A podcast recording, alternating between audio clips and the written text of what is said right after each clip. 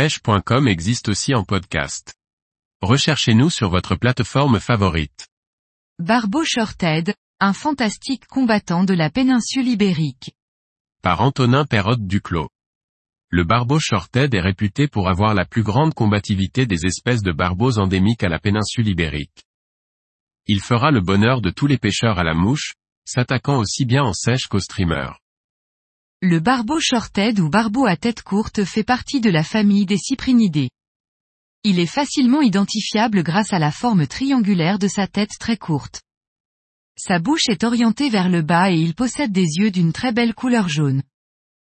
En action de pêche, on le reconnaît souvent grâce à sa nageoire caudale qui possède une couleur très sombre.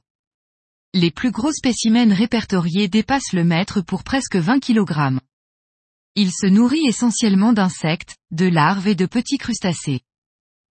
Son régime alimentaire le rend difficile à capturer au leurre.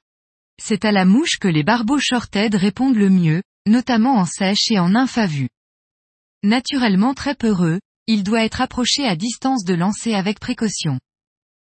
On retrouve souvent ce poisson en train de se nourrir sur le fond dans moins d'un mètre d'eau. Lorsque le vent se lève, il n'est pas rare qu'ils se nourrissent dans si peu d'eau et que leur dos soit carrément hors de l'eau. Le barbeau shorted est endémique à la péninsule ibérique, on peut le trouver en grand lac comme en rivière à travers le sud du Portugal et de l'Espagne. Peu recherché par les pêcheurs au leurre, sa présence sur certaines zones est peu documentée.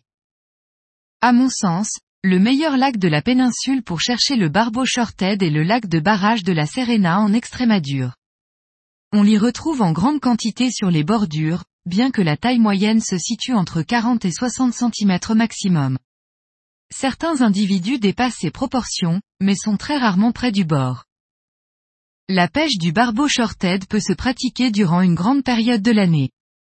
La température en surface de l'eau doit être à un minimum de 18 degrés pour que les poissons se déplacent vers les bordures. En Extrémadure, l'eau dépasse 18 degrés d'avril à novembre, facilitant la pêche de ce poisson. Certaines périodes, notamment la fraie en avril-mai, rendent parfois la pêche très difficile puisque les poissons ne cherchent pas à se nourrir. Il est préférable d'éviter les mois de juillet et août, où la température extérieure peut dépasser les 40 degrés à l'ombre, pas idéal pour le pêcheur.